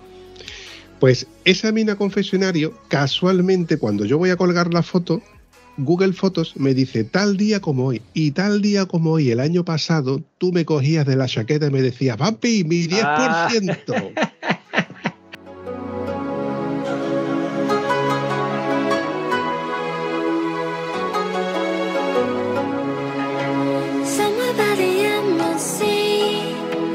en el mismo sitio y a la misma hora.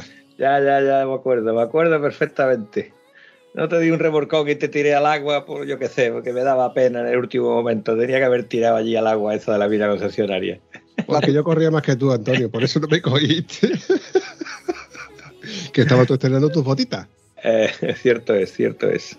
O todas esas fotos, de esas fotos que te recuerdan, y digo, coño, qué casualidad que el mismo día, el 27 de febrero, estoy en el mismo sitio Dicho de otra manera, que no me llamaste para que fuera al evento porque te cogí por la tirilla aquel día. Pues te vas a enterar cuando te vuelva a ver, hombre. que soy muy rencoroso, Antonio. Pa- pues va a haber documento gráfico como le hago a, a Vivampi una llave de judo, lo voy a tirar por lo harto. Me he acordado de que no le, antes comentó Antonio hablando de, de que había mucha gente inscrita en el desafío, que si había que esperar colas en los sitios para comer, para hacer pipí. No, Antonio, no. Es que vamos a ver. Hay un truco para que esas cosas no sucedan. Y a mí no me sucede en ningún evento de los que voy. Tú sabes que todo el mundo va al mismo sitio y a la misma hora. Ves media hora antes. Si es que tú llegabas a comer cuando ya todo el mundo estaba en el postre, mariquita. Pero ¿a qué hora saliste tú, precioso mío? No, no, no. Vamos a ver, te hablo de la misma noche que llegamos y después de terminar el, la, ruta. ¿Vale? A ver, no lo digo esto en particular, lo digo para meterme contigo, pero yo tengo por, Vale, para meterte, vale.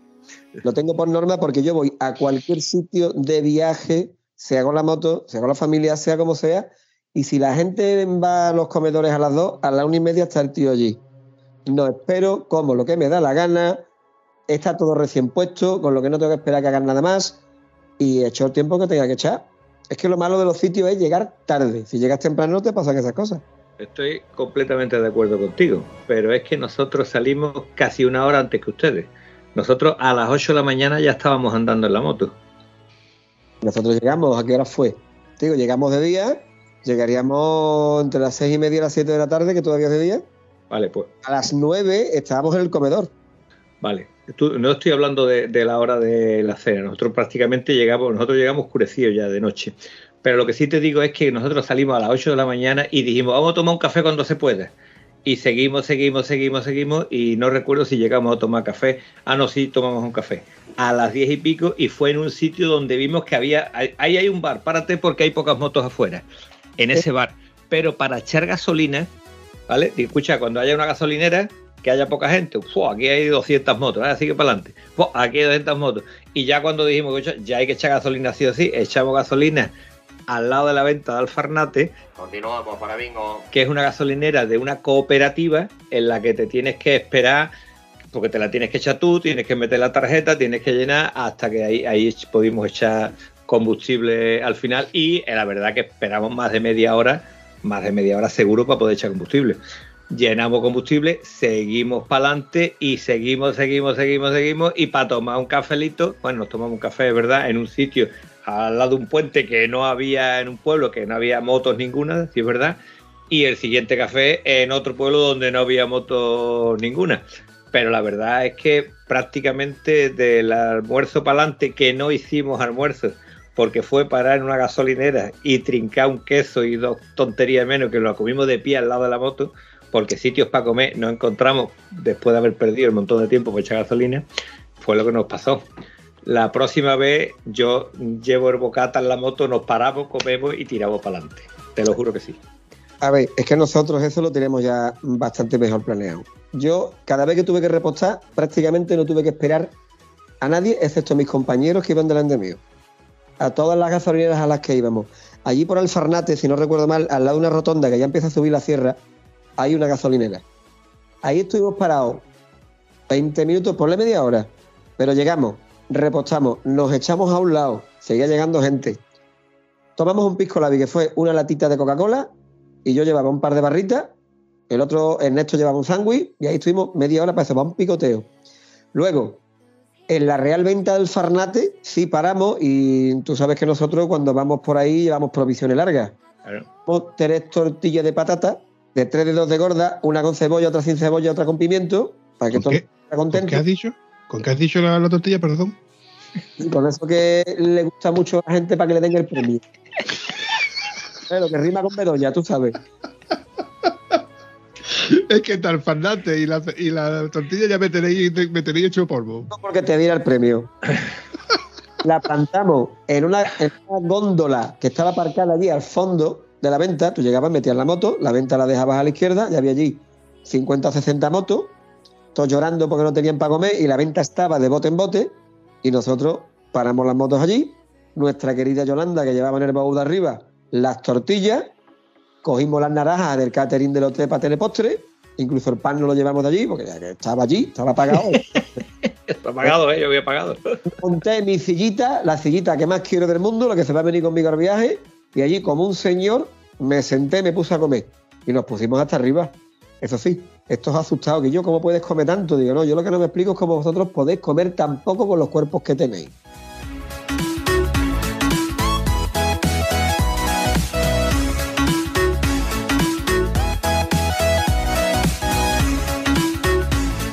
Me pongo a desayunar y Mateo y el Piti me cogen. Mateo me coge un croissant con un café. El Piti me coge dos pastelitos de chocolate con un café. Y un zumo. Y ahora me presento yo con mi zumo, mi café, mis dos tostadas de pan integral llenas de, como Dios manda, de aceite de oliva, de tomate, de jamón, que jamón era, jamón era de estos que vienen en plástico, pero estaba bueno. Presunto, presunto. Era presunto, como dicen, presunto cerdo, como dicen allí en Portugal. Eh, o sea, yo desayuno bien en condiciones. Me dicen que yo todo eso te vas a comer. Es que yo, que yo desayuno como un hombre, no como vosotros. Pues yo eso es lo que no entiendo. Cómo ellos con los cuerpos que tienen comen tan poco. Te lo voy a explicar fácilmente porque llevo toda la vida explicando las mismas cosas. Vamos a ver, chavales, no podéis alimentaros a base de azúcar. Se alimentan de azúcar. Comidas muy espaciadas en el tiempo, muy azucaradas, café con azúcar y se alimentan a base de azúcar. Entonces, eso te hace que tú no mantengas mucho tejido muscular, pero que sí mantengas mucho tejido graso, ¿vale? Entonces tenemos que acostumbrarnos que aunque el azúcar sea el alimento del cerebro, hay que darle hidratos de carbono que el cuerpo pueda aprovechar y proteínas que tus músculos puedan utilizar. No es una charla nutricional, pero de verdad que yo, el azúcar no todavía no se ha encontrado ninguna propiedad positiva para el azúcar. No existen. Está rica. Punto. Acabó toda la propiedad del azúcar. Espacio patrocinado por Gimnasio Guitart.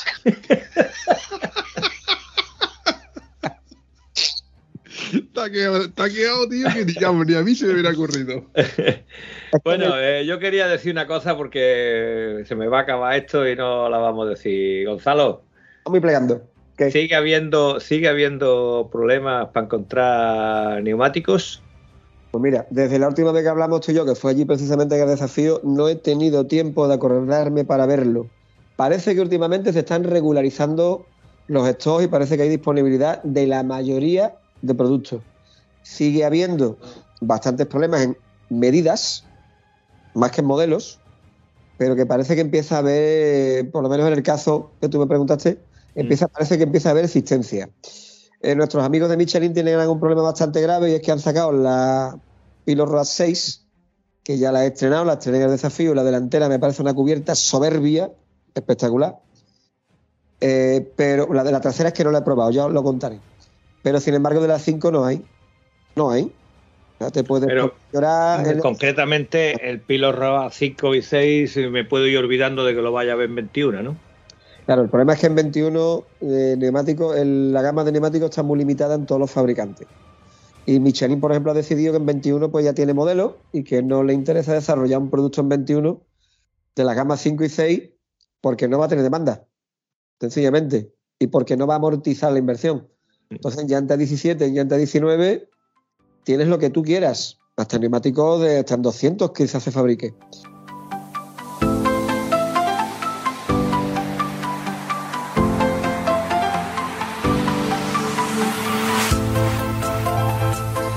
En 21 de momento.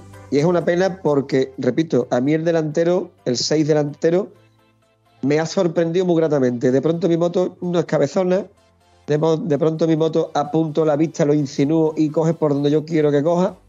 La tendencia a levantarse cuando frena ha desaparecido, no es que fuéramos a acusar antes, pero tenía una leve tendencia, ya eso no sucede. O sea, es un neumático en el que puedes confiar tu vida.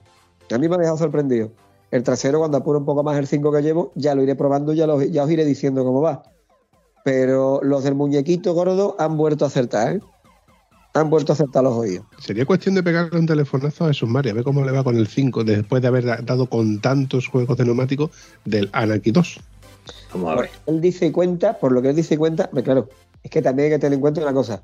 Lo último que ha tenido puesto Jesús Mari ha sido un Anaki 2, que él le sacaba un rendimiento que yo no conozco otro mortal que se lo haya sacado. Y además con kilómetros para aburrir. 18.000 kilómetros un trasero y 22 un delantero.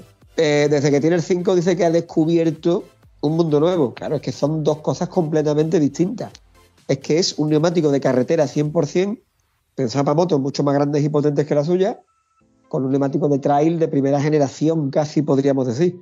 Entonces, Jesús Mari sigue yendo a un ritmo tremendo, con una facilidad pasmosa, pero ahora dice que el neumático es. no esperaba que fuera tan bien. Y ya ha montado la trasera también, o sea que ya tiene que estar en una nube. Muy buena. A petición de mi querido amigo el señor Bampi, eh, me ha pedido que comente qué tal mis sensaciones mías sobre la Pilo Roa 5 Trail.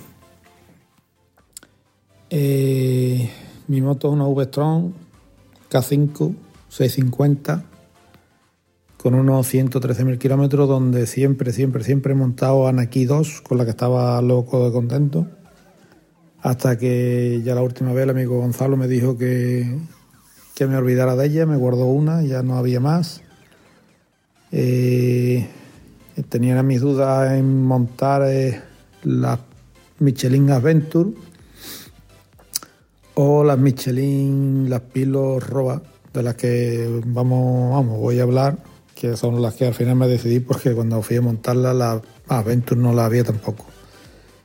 Eh, estas me convencen, así a simple vista. Mm, lo único es que el dibujo para el tipo de moto que es, pues la verdad es que no es atractivo. Comentaros, antes que nada, que mi conducción es fluida. Hago una conducción fluida, o sea, toco muy poco el freno. Con decir que tiene 113.000 kilómetros, las pastillas aún son las originales, os podéis hacer una idea. Conducción fluida, ni rápido ni lento. Me gusta coger un ritmito y no soltarlo. O sea, no me gusta apretar la recta y frenar, llegar a las curvas, sino un ritmo fluido. Disfrutar de, de, de las curvas.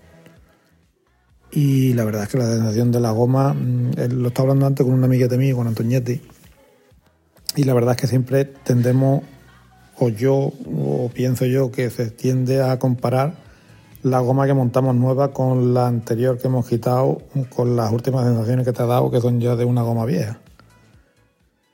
Pero la verdad es que noto mucha, mucha comodidad. Y mm, esto que voy a decir, la verdad es que solo me ha pasado con Michelin. Esta sensación solo me la ha dado la Michelin, que es la de seguridad, la seguridad que me da eh, con la goma fría.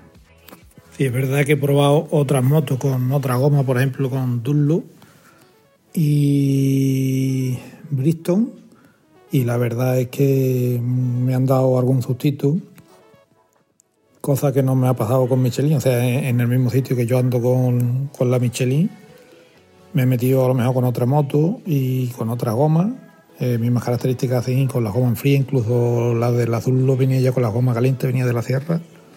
Y he entrado a una rotonda donde normalmente entraba con las Michelin, sin miedo ninguno, y entrar y deslizarme un poquito la moto y decirme, quillo, déjate ahí. ¿Vale? Y yo soy partidario de que si una cosa va bien, no, vamos, no la cambio. No la cambio. Si una cosa va bien, prefiero no cambiarla. Tengo ahí mi amigo Antonio Guitar que me dice que si pruebe la Continental, que va mejor. Que si pruebe la yo no sé qué, que va mejor, pero vamos a ver, mejor que la que yo tengo. Si yo voy loco de contento con ella, cambiar por cambiar, la verdad es que no. Otra cosa es que si la goma no fuera o me hubiera dado ya algún susto, no la montaba más, pero cambiar por cambiar, por decir, voy probar otra que agarra más. Con lo que agarra la Michelin voy más que, más que contento. Y sobre todo en eso, sobre todo la seguridad que me da a mí en frío. En caliente ya ni te cuento. Por cierto, este fin de semana salió con mi amigo Antoñetti, que él iba estrenando también las gomas en su GS 1200 2010 y, sí hemos cogido tramitos de humedad por la mañana en la sierra. El ritmo no era tan rápido, íbamos tranquilitos, íbamos con, con dos amiguetes más. Y entonces el ritmo no es, digamos, el que solemos llevar por la sierra, era un poquito más lento, pero de vez en cuando en la zona de humedad he probado a apretarle un poquito y la verdad es que manteniendo un margen de seguridad, la verdad es que no me ha dado, no me ha hecho ningún extraño en las zonas húmedas. Lo que sí me ha comentado mi amigo Antoñete es que él le nota, porque me ha preguntado que si yo lo había notado, yo la verdad es que no lo he notado, que le nota más rumorosidad que su antigua Dullo, una las gomas que él tenía montada antes en la GC 1200. Eh, una rumorosidad, él no sabe exactamente si es debido a la goma o si la goma transmite alguna vibración al touchcase, le suena el touchcase y usted quiere probar la moto sin el touchcase, quiere que yo la pruebe también, a ver a mí qué me parece. Yo la verdad es que viniendo del trabajo me he acordado y, yo, no sé, yo mi moto noto el viento. Yo, escuchando el viento, la verdad es que no escucho nada de rumorosidad de, de neumáticos. En ese sentido, yo tengo que decir que yo no noto nada. Mm, probaré la suya a ver qué, qué, tal, qué tal van. Pero vamos. Eh, seguridad, seguridad, seguridad, como me da la Michelin, la verdad es que ninguna de las que he probado en anteriores motos. Lo mismo la Pilo Roa, que fue la primera que monté en la FZ1. La Pilo Roa 12T, que sería, creo que fue la primera que salió. Y las Anakido que están montando en, en la V-Strom hasta ahora. Y estas Pilo Roa eh, creo que han llegado para quedarse. No creo que, que, que prueben ni siquiera las Michelin Adventure. Después de cómo van estas, puesto que yo no hago campo ni pista. Yo la moto la tengo solo para carretera. Y como ya he dicho antes, cuando algo va bien, pues prefiero no cambiarlo. Igual que la V-Tron. Va tan bien, tan bien, tan con sus añitos y sus kilómetros, que la verdad es que por ahora no tengo pensamiento de cambiar.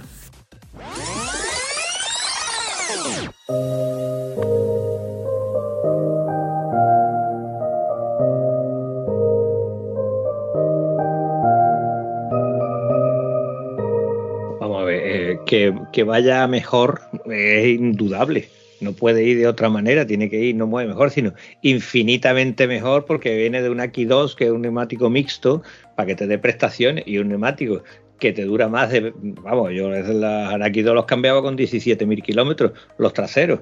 El Tony le sacó a un delantero veintitantos mil kilómetros y todavía tenía dibujo. Entonces, o ve yo que un neumático que te dura veintipico mil kilómetros no puede tener agarre. Que va bien, va bien en todo, pero no puede darte lo que te va a dar este. Es de lógica. Hay un. No, no un problema, pero hay una peculiar, hay una curiosidad en los fabricantes. Esto, ha, esto ha pasado siempre tanto en los neumáticos de moto como en el resto de segmentos. Y es que, eh, por ejemplo, Michelin tiene ahora mismo un neumático en el mercado de coche que es buenísimo, que es extraordinario, que es el Michelin Cross Climate, ¿vale? Que es un neumático all season. O sea, se supone que sirve para todo el año. Eh, han dado en el clavo la primera y es espectacular el rendimiento que está dando. Pero Michelin ha habido veces que se ha equivocado y otras veces, como ahora, que ha acertado y ha roto la baraja. En moto le ha pasado también, ¿vale? En moto ha tenido neumáticos extraordinariamente buenos, neumáticos que han sido, no vamos a decir malos, no, porque malos no eran, pero no, respondían a las expectativas de la gente. Eso le ha pasado a Continental y le ha pasado a Bridgestone y a todos los fabricantes. Eh, lo ideal sería encontrar un neumático que haga muchísimos kilómetros, pero que además mantenga un agarre más que suficiente para lo que nosotros necesitemos. Pero eso es muy complicado, porque si ganas de un lado, tienes que perder de otro. La tecnología todavía hoy no te permite tener un neumático que te dé todo, todo, todo. Eso es muy difícil. Las carcasas han evolucionado que parece mentira. O sea, tú comparas un neumático de hoy con un neumático de hace 10 años y hay un salto prestacional y de comportamiento que es abismal.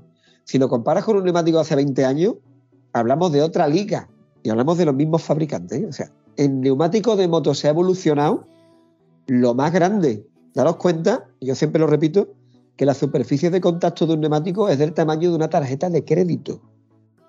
Que eso agarre, frene, sujete el peso de la moto, mantenga la estabilidad del vehículo, eh, evite el shattering. O sea, es una cantidad de tecnología aplicada que es espectacular. Por eso cuando la gente dice, los neumáticos son todos iguales, digo, un mojón para ti, chaval, un mojón para ti. Ah, yo hago lo mismo con uno que con otro. No, a ver, los neumáticos son caros, claro que son caros, pero porque tienen tanta tecnología aplicada para que nosotros disfrutemos de ellos y vayamos seguros, que algunas veces es difícil de valorar, pero que te encuentras cosas hoy día que son increíbles. Y las carcasas y los compuestos que tenemos hoy, muchos de ellos, en muchos casos, son carcasas y compuestos que se utilizaban hace 10, 15 años en competición. Pero fíjate tú dónde hemos llegado evolucionando. Es como las suspensiones. La suspensión de hoy comparada con la que tenía una Montesa Capra, Joder. todavía nos quejamos. Es que la moto rebota. Dale gas a la moto, capullo. Y verás cómo ya no rebota. ¿Vale? Las cosas son así. Eso es así, ¿o no? Otra pregunta neumática. ¿Los precios de los neumáticos siguen por las nubes, hermano? Los precios de los neumáticos han pegado un subidón importante este año. Te pongo un ejemplo. Claro. El otro día le monté un neumático trasero de enduro a uno de los amigos míos que salen conmigo, que no se lo trata bien. Y el mismo neumático en un año ha pasado de costarle 75 euros a 96. Fíjate la subida que ha experimentado. Eh, es que no hay.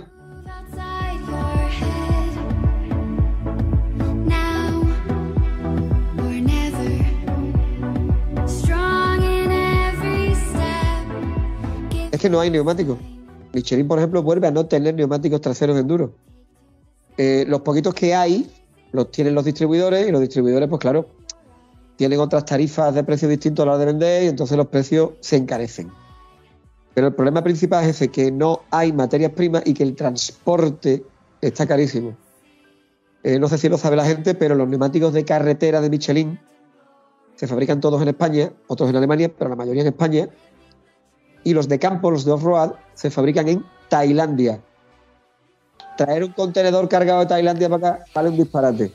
Con lo que eso hace que se encarezca el producto final cuando llega al puerto. Eso es el mismo problema que tienen todos los fabricantes. Menos el que pueda fabricarlo todo en Europa, que eso es muy complicado, muy difícil. Eh, si le unes el problema de las materias primas al problema del transporte, pues tenemos la tormenta perfecta.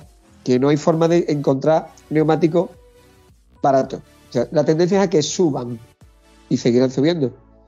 Eh, esperemos que por lo menos se atasque un poquito el precio, que no varíe mucho, pero entre la situación heredada y lo que tenemos ahora liado en Ucrania, pues probablemente la tendencia, la tendencia sea en los próximos meses a que suba un poquito más. Lo único que puedo decir, Gonzalo, es que me hace sentir más tieso. Voy a esperar a que salgan neumáticos en el líder para poder comprar neumáticos. Tú no te preocupes, tú le pones tus ruedas a la motito, que tú y yo ya nos arreglamos, que yo ya conozco tu escudo de Nueva Zelanda. ¡Ay, que me quedo muerta! y me encantaría volver a verlo.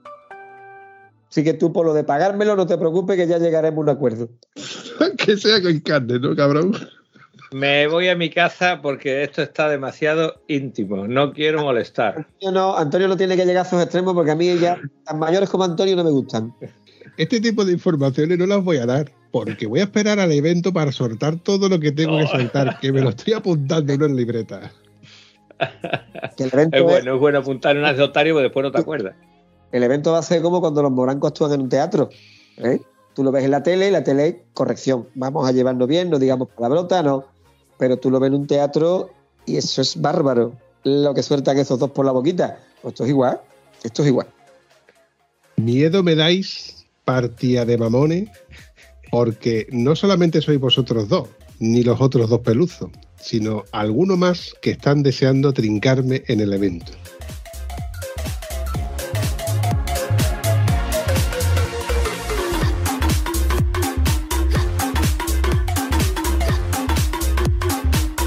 Bueno, chavales, se va acercando la hora. Yo creo que ya podríamos ir recortando este episodio, ¿no? Pues sí, yo creo que, que el ratito ha dado bastante de sí, ¿eh? Eh, con, la- con nuestras derivaciones y desviaciones, al final, yo creo que ha cumplido. Más que nada porque es que luego es a mí al que le toca editar. Y yo ya te lo he dicho. eh, Ant- yo te- ya te lo he dicho, Gonzalo. Una cosa es escuchar a Antonio un rato y otra cosa es luego editarlo. Que editarlo cansa mucho. Sí. Yo creo que ha habido demasiadas derivaciones y desviaciones en este episodio. ¿Vale? Yo no hago más episodios en este plan con estos maricones. Me voy. Oye, oye, oye, oye. ¿Eso de las desviaciones lo estás diciendo por alguien? te recuerdo, te recuerdo que en el gimnasio hay duchas, ¿eh? Ojo, Si lo sé, si lo sé, no me agacho. pues ya sabes. Avisado toda. Peluzo. Chavales, voy a terminar este episodio como se debe de terminar los episodios del podcast de Estado Civil Botero. Qué bien mal ha pasado. Escúchame, Vampi, porque estáis hablando mucho de sexo y no quiero despedirme sin decir una cosa. Me han robado las cajitas de Viagra, tío. Pero más que rabia, lo que siento es impotencia.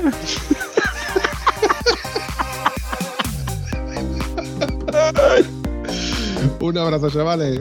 Hasta luego, campeón. Si no, te quiero, ya te veré por aquí. Besos, maricones. Hasta pronto. Adiós. Chao. Si te ha gustado este episodio, puedes comentarlo en cualquiera de nuestras redes sociales. Es gratis y nos ayudas a seguir creando contenido. Y si además nos ayudas a compartirlo, nos haría mucha ilusión. Bueno, a la Vampi sobre todo, que es quien se le ocurra. Espero que os haya gustado tanto como nosotros. Hasta el próximo episodio.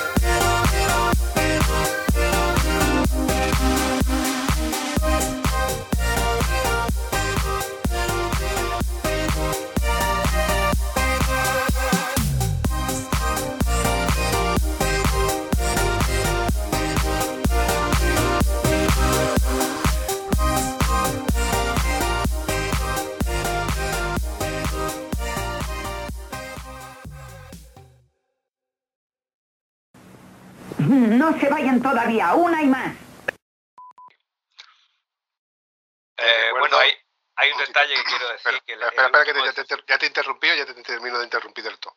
Luego, luego soy yo que edi- edita.